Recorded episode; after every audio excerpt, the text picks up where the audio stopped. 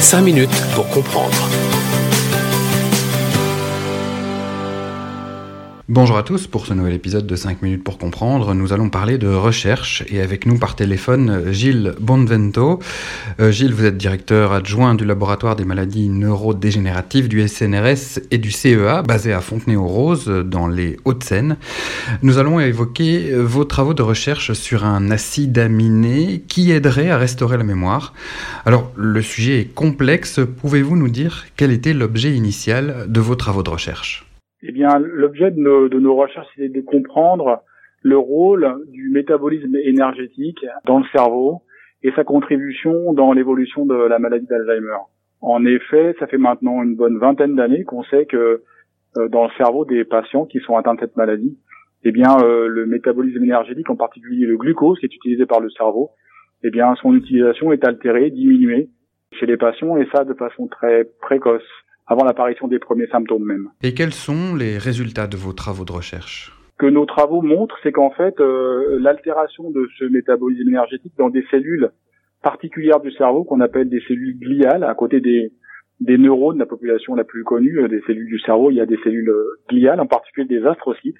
Eh bien, on a montré que l'altération de ce métabolisme dans ces cellules pouvait être responsable des déficits, en particulier de mémoire, euh, chez des souris modèles de la maladie d'Alzheimer. Alors d'après vos travaux, on parle aussi d'acide aminé. Ce serait un acide aminé en particulier qui parviendrait à restaurer des fonctions de mémorisation chez les souris. En quoi ces résultats sont importants pour la recherche en ce qui concerne la maladie d'Alzheimer et la maladie apparentée chez l'être humain? Tout à fait. Euh, dans, dans, le, dans, le, monde de la biologie, il y a, il y a 20 acides aminés et des acides aminés qu'on appelle les acides aminés essentiels que l'on doit obligatoirement euh, incorporer avec la, nourriture et des acides aminés qu'on appelle non essentiels. Ça veut dire qu'en fait les cellules de notre corps sont capables de les produire.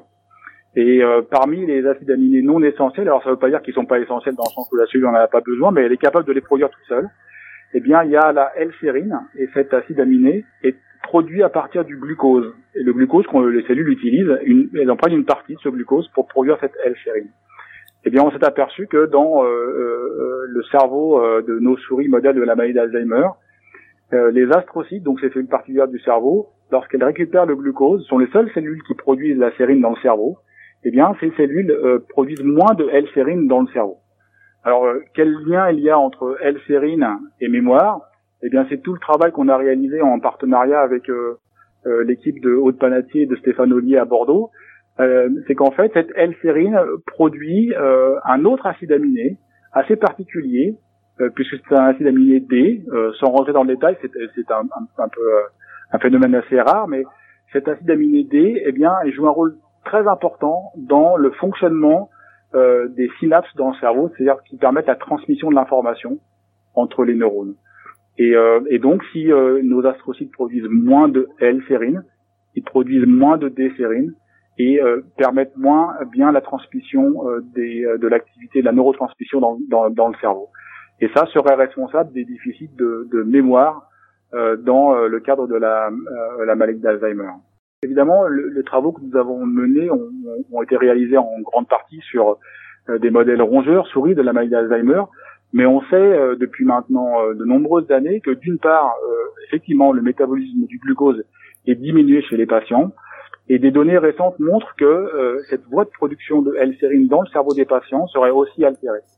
Et donc ce qu'on peut imaginer, c'est que euh, effectivement, si on pouvait compenser cette perte de production de L-sérine dans le cerveau des patients, on pourrait peut-être ralentir euh, l'apparition des symptômes qui sont caractéristiques de cette maladie, c'est-à-dire les pertes de mémoire, en particulier de mémoire spatiale.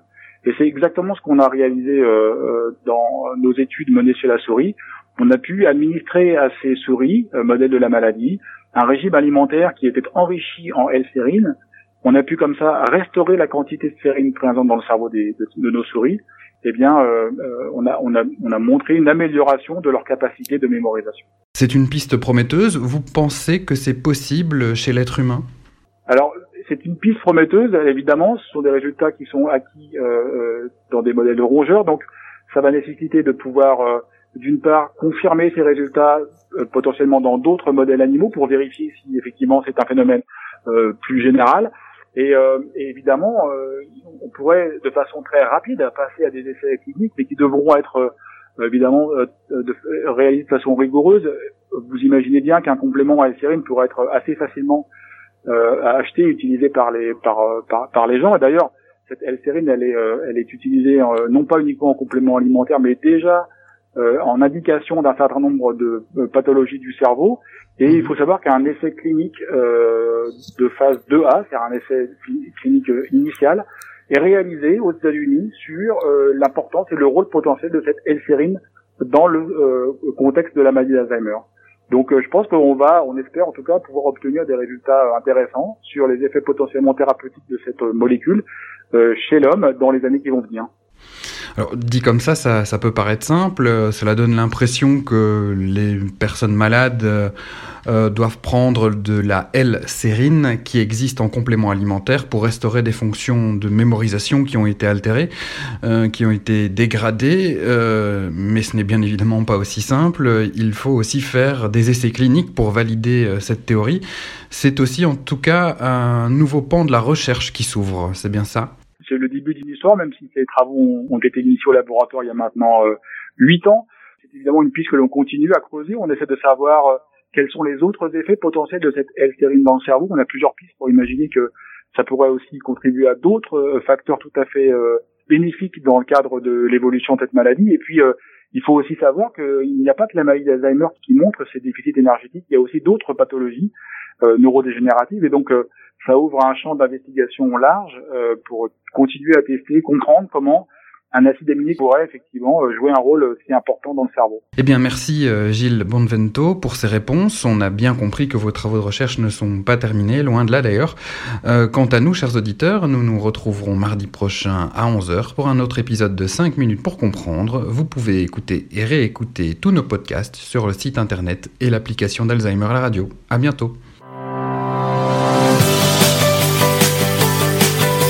5 minutes pour comprendre.